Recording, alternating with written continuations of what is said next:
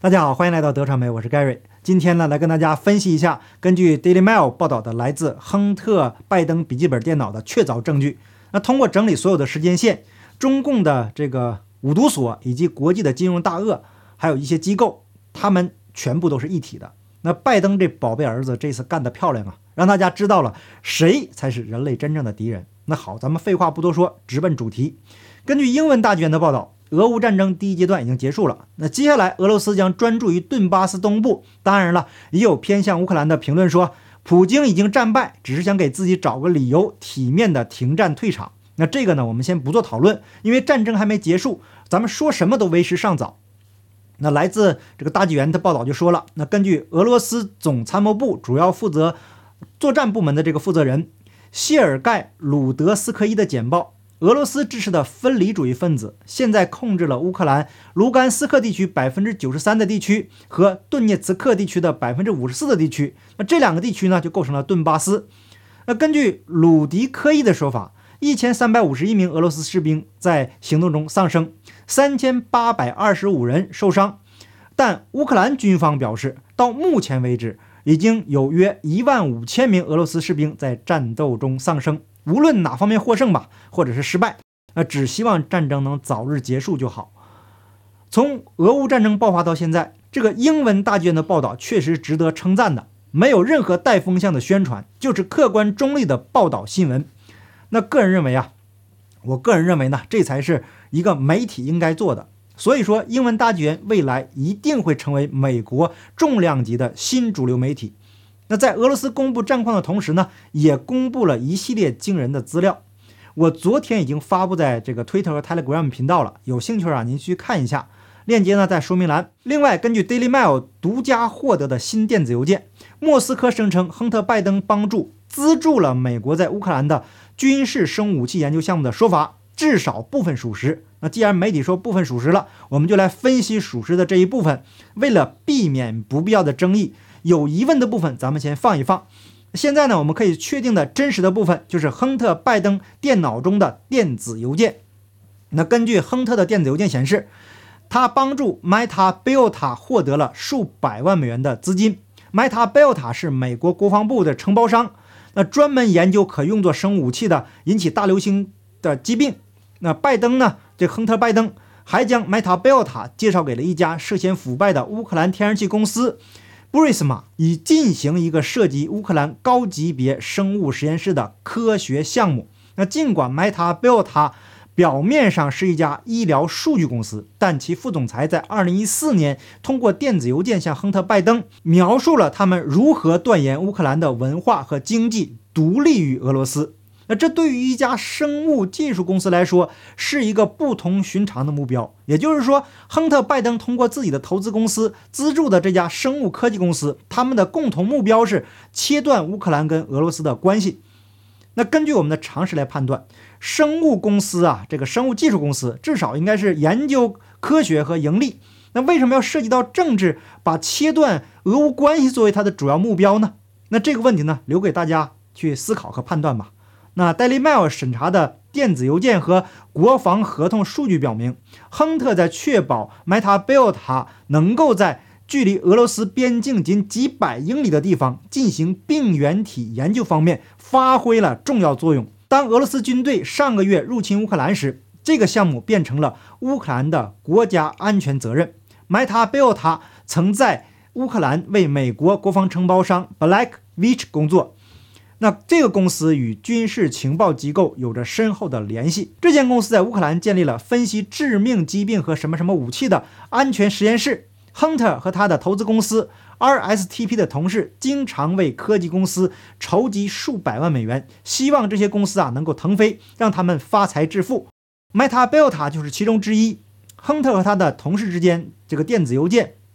激动地讨论了这个公司对于医疗数据的监控如何成为政府和公司发现传染病爆发的重要工具。那亨特儿子的这间投资公司向 Meta b e l t a 投资了五十万美元，他们从包括高盛在内的投资巨头那里，这个为公司筹集了数百万美元的资金。那这部分内容呢说得很清楚了，高盛这类的投资巨头也参与其中了。这个 Meta Belta 公司的副总裁 Mary，二零一四年四月四日给亨特写了一份备忘录，说其中概述了 Meta Belta 这个乌克兰的工作，那以及啊他们如何可能利用他们的团队啊、网络这个和概念来维护乌克兰的文化和独立于俄罗斯，那并且融入西方社会。那审查过亨特笔记本电脑上的这个电子邮件的前中央情报局高级官员。萨姆·法迪斯就告诉《Daily Mail》，帮助维护乌克兰独立的提议对于生物技术高管来说是奇怪的。他提出了一个问题：那这个冒险的真正目的是什么呢？这很奇怪。那当时啊，亨特担任乌克兰天然气公司布瑞斯玛的董事会成员。那这间公司呢，由前政府高级官员，据称是腐败的亿万富翁米克莱。兹洛切夫斯基所有，在 Mary 这个二零一四年四月的电子邮件发出四天以后，这个布瑞斯玛这个执行官瓦迪姆波扎尔斯基写信给亨特，乌克兰提出了一个涉及布瑞斯玛和 MetaBeta 的这个科学项目。那请大家思考一下，一个乌克兰的天然气公司跟美国军方背景的生物武器公司能够搞出什么科学项目来呢？那前 CIA 的高级情报官员法蒂斯也提出了这样的问题。他问：为什么亨特不仅是一家可疑的乌克兰天然气公司的董事会成员，而且还将他们与一家从事生物武器研究的公司联系在一起呢？然后这名官员说，俄罗斯利用了这一点进行宣传。那同时啊，这个亨特拜登的邮件是真实的。美国国防部的立场则是这里没有邪恶的东西，这是大流行的预警研究。那当然了，他们是不可能承认的。那电子邮件也显示，亨特还参与了 Meta Belta 在乌克兰的业务。那亨特向投资者宣传说，他们不仅为这间公司筹集了资金，还帮助这个公司获得了新客户，其中还包括了政府机构在内。根据政府的支出记录显示，国防部在2014年2月至2016年11月期间，向 Meta Belta 授予了1840万美元的合同，其中包括了30万7091美元，专门用于乌克兰研究项目。那美国国防部威胁减少署 DTRA 还委托这个 BNV 于二零一零年在乌克兰这个奥德萨建立了一个生物安全三级的这个实验室。BNV 就是前面我们提到的那个美国军方的承包商。那根据公司的新闻报道，这间实验室提供了增强的设备和培训，以有效、安全和可靠的识别特别危险的病原体。美国卫生和公共服务部就表示。此类实验室用于研究可能通过空气传播并导致潜在的致命感染的传染源或病毒。那二零一二年，BNV 获得了一份为期五年、价值八千五百万美元的合同。Hunter 的 RSTP 投资公司是 Rosemont Capital 的子公司。这个 Rosemont Capital 是一家投资公司，由亨特和前国务卿约翰·克里的继子克里斯·海因茨于2009年创立。大家会想到什么呢？这些都是官二代了，是美国的官二代。那接下来呢，我们需要非常关注的部分就是 Meta Belta 还与武汉的 WIV，也就是五毒所有着密切的联系。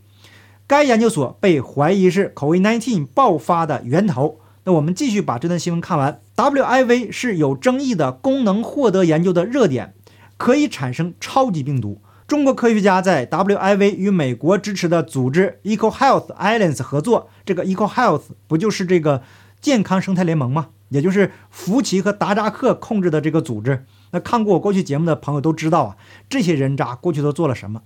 那我们两年多以来所遭受的痛苦，还有被强制打针，都是他们造成的。那二零二零年大选也为因此而改变了结果。有人说俄乌战争跟打针有啥关系呢？现在大家该知道有什么关系了吧？他们都是一伙人。我们继续来看这个新闻：EcoHealth Alliance，也就是健康生态联盟这个组织，自从 COVID-19 大流行以来，对 COVID 病毒研究进行严格审查。五毒所 Meta Belta。和这个健康生态联盟的研究人员于二零一四年共同发表了一项关于中国蝙蝠传染病的研究，其中就明确的指出了测试是在五毒所进行的，也就是说，这伙人做的反人类的病毒增强研究是在五毒所进行的。那他们是吃饱了撑的没事儿做才进行病毒功能增强的研究吗？那很显然，他不是这样的呀。五毒所新发传染病中心主任。石正丽是该论文的撰稿人。她因为在蝙蝠冠状病毒的研究中发挥了核心的作用而被称为“蝙蝠女”。那根据其网站声称，自2014年以来，MetaBelta 一直是生态联盟的官方合作伙伴。过去我们已经说过很多次了，那么今天再来强调一次，这次祸害人类的大流行病就是源自五毒所。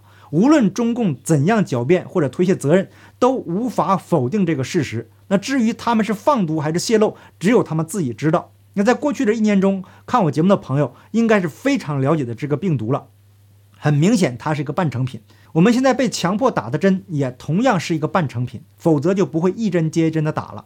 那口味的病毒出现至今，已经造成了全世界六百一十四万人失去了生命，连带的经济还有这个精神损失是无可估量的。